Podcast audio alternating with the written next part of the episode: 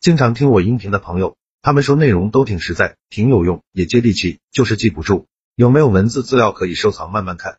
为了方便大家，我刚开了一个微信公众号，名字就叫做说话细节。公众号计划更新一千的口才情商技巧，非常值得反复阅读。现在已经更新一百多条了。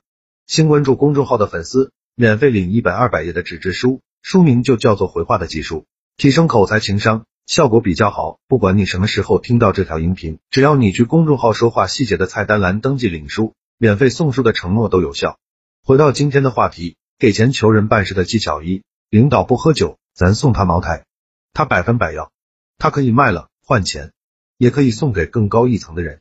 二，李白未成名前，到处给学子文人送钱，请人吃饭，就为博个好名声，为将来铺路，最终成为皇帝的座上宾。三，狼是弱势群体，狼群才是强势群体。四，送礼一定要找到关键人才容易一送见效，送礼绝不要非战略机会点上，消耗战略性资源。五，养成送礼的习惯，而不是养成收礼的习惯。收礼是办事儿的，送礼是投资。礼包括礼貌、红包、赞美。六，学会了送礼，学会了不要脸，学会巴结人，提前三十年改变命运。七，送礼是一种投资，不过很多人把投资当做了消费，消费等于这钱我花了，我必须得到什么什么。投资等于领导收不收，我不知道，领导收了能不能成事，我不知道。八，我求人办事，一般都是先发个二百元的红包，只要这个二百元的红包发了，我再发第二个、第三个红包，他都会收了。九礼多人不怪。自从我学会了送水递烟，遇到任何事儿我都能轻轻松松解决。会送礼的人，懂礼的人非常少非常少，所以我很少遇到竞争对手。十钱有多到位，事就有多到位。十一学什么都不如学送礼，研究什么都不如研究人际关系。这些东西早琢磨早受益。一个人日收入的百分之四十用来送礼，他会变得非常厉害非常厉害。十二送礼这玩意儿。说白了，就是不断试探对方欲望深浅的一个节点。我们知道了对方的欲望，我们就知道怎么跟对方互动。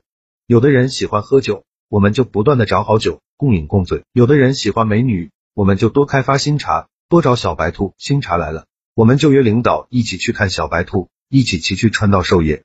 十三，送礼就是养，就是为了几年之后可以用到人家。现在的人往往没有战略耐性和战略眼光，光送一次礼就要求回报。我给村里的领导送礼，每次都不提要求，送多了他会主动给我资源，我用他的资源赚到钱了，我会拿出百分之六十至七十的利润给他。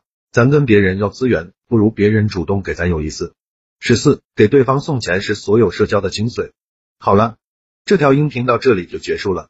想看文字版的文章，去我公众号说话细节就可以慢慢看了。记得免费领一本纸质书，二百页，很划算，肯定能让你短时间内。快速提升自己的口才和情商，现在马上去关注就对了。